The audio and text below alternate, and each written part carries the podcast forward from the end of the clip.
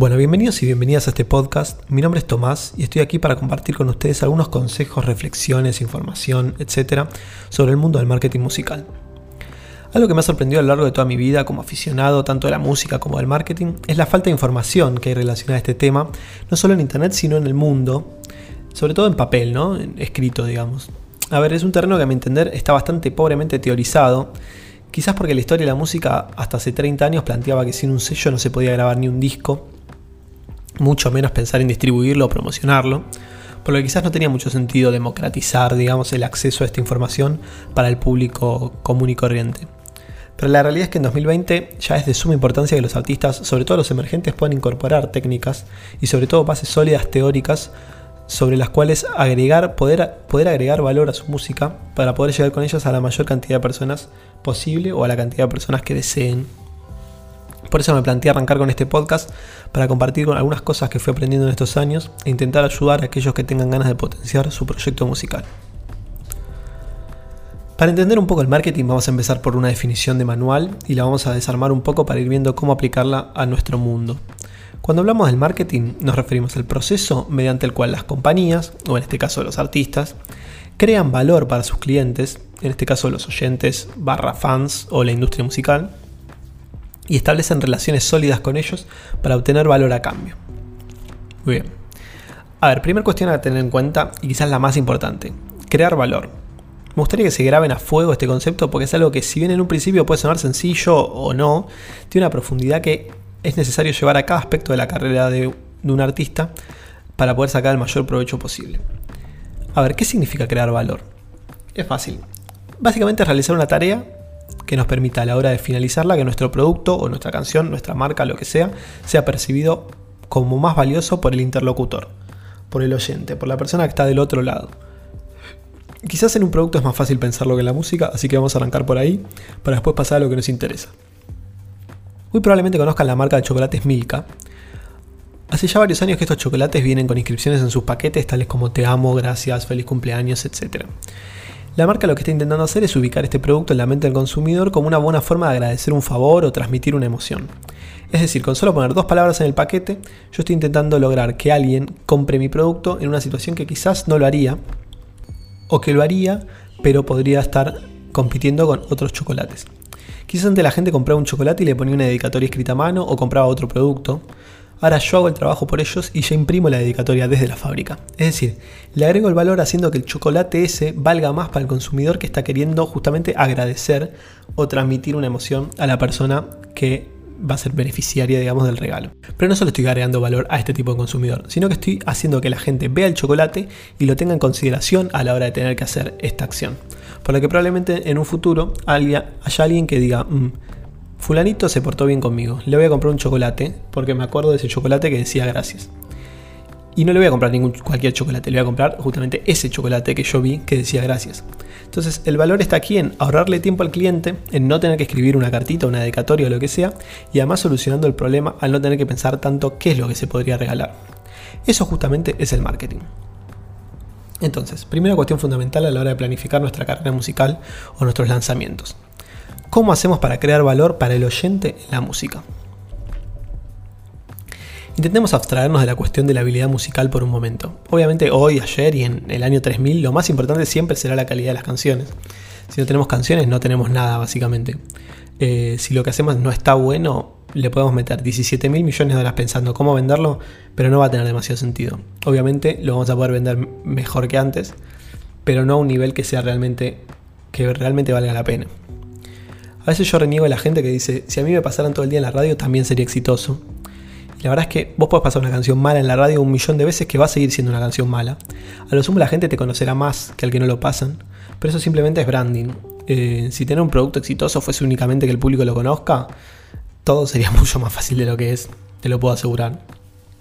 O todos seríamos fans de las bandas famosas. Todos seríamos fans de One Direction, Justin Bieber, los Rolling Stones, etc.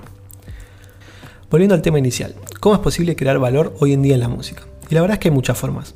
La música en 2020-2021, a mi entender, pasa por tres lados simultáneos, pero distintos. Lo auditivo, lo visual y lo comunicacional. Dentro de esos tres mundos hay un abismo en cada uno para explorar. Vayamos al auditivo. Por ejemplo, ¿estás invirtiendo lo suficiente o rodeándote de gente que te aporte verdaderamente valor a tu música en materia de audio? Productores realmente talentosos, gente que mezcle masterice tus canciones profesionalmente. No, no hablemos de plata por el momento. Todos sabemos que cuanto mejor micrófono tengas, mejor vas a sonar. Pero también si hay algo que aprendimos, sobre todo en estos últimos 5 años, por ejemplo, es que se puede hacer un hit con un micrófono de 5 dólares y se puede hacer un tema horrendo con un micrófono de 5000. Así que no nos focalicemos tanto en ese aspecto. Pero sí quiero que no descansen a la hora de buscar gente que realmente les aporte valor desde el audio. Todos sabemos que los bits de YouTube sirven para empezar y son gratis, pero nadie que quiera proyectar algo de verdad puede quedarse ahí. Después sabemos los problemas que traen consigo si un tema se vuelve conocido. Empiezan los reclamos de copyright, etc. y arrancan los dolores de cabeza justo cuando necesitas que ese tema esté lo más firme posible. Por el lado visual, no voy a contar nada nuevo si te digo que hoy la música entra por los ojos también y no solo por los oídos. Consumimos todo principalmente en YouTube y YouTube básicamente es una plataforma de video, no es una plataforma de audio. Entonces, suena, dicho de esta manera, suena medio ridículo pensar en modo audio, digamos, para una plataforma de video. No tiene, no tiene demasiado sentido y se ven los resultados. Vayan a cualquier canal de cualquier músico y fíjense si tiene una canción subida primero solo con la tapa o una imagen estática y después la misma canción pero con video. Comparen cuántas reproducciones tiene uno y cuántas reproducciones tiene otro. El video siempre tiene muchísimas más. ¿Y por qué? Se preguntarán. Básicamente porque le estás agregando valor.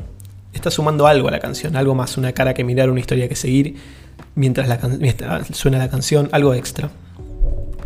Otra vez, no quiero hacer hincapié en la plata, no, no hay que enroscarse que si no tenés 3 millones de dólares para hacer todos los videos de tu disco, entonces no tiene sentido.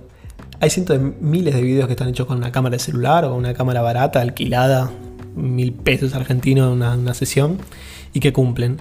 Lo importante es proyectar al video profesional, pero en el medio no quedarse en la nada. Después por el lado comunicacional, acá nos metemos en una cuestión quizás más estrictamente marketinera, cómo comunicamos nuestros lanzamientos y nuestra música y cómo, cómo podemos hacer que esa comunicación, además de transmitir el mensaje que queremos transmitir, le deje algo más al receptor. Es importante grabarse esta idea en la cabeza. Siempre hay que ofrecerle algo más. Algo más que la canción, pero también algo más que la competencia. Hoy en día las marcas que comunican a través de redes sociales están empezando, están empezando a adoptar cada vez más esta cuestión y eligen tener un perfil que aporte conocimiento además de vender. No se puede solo ofrecer un producto, sino que necesitas que tu perfil en la red social dé algo para captar al cliente y que elija seguirte. Nadie quiere ver publicidad y menos hoy en día. Entonces, ¿por qué seguiría una cuenta que literalmente solo va a meter publicidad en mi feed no tiene sentido, tengo que tener algún motivo. A en el caso de los artistas estamos en un terreno más complicado porque no podemos ponernos a enseñar nada. O podemos, pero sería un poco extraño. Lo nuestro va por otro lado, ofrecemos un producto que es gratis y la conexión con nuestro público va más allá de lo que una persona pueda sentir por una silla o una heladera.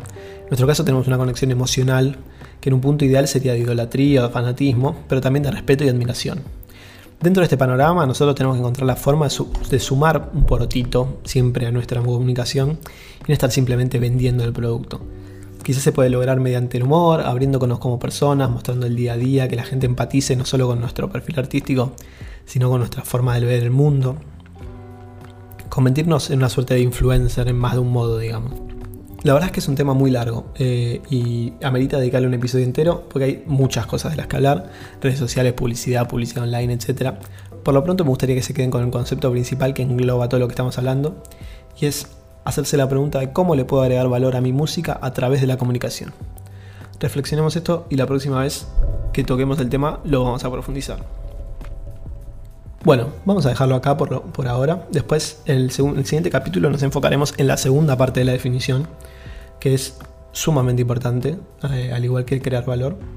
Pero me gustaría que estos podcasts no sean demasiado largos. Eh, muchas gracias por escuchar y sepan que estamos en contacto, me pueden hacer cualquier consulta, cualquier duda, cualquier pregunta eh, en mis redes, es arroba nubetv, tanto en Instagram como en TikTok, como en Twitter arroba nvcortaetv. Bueno, igual se los voy a dejar en la descripción del podcast. Desde ya muchas gracias por escuchar nuevamente y nos vemos en el segundo capítulo. Espero que les haya sido útil. Hasta luego.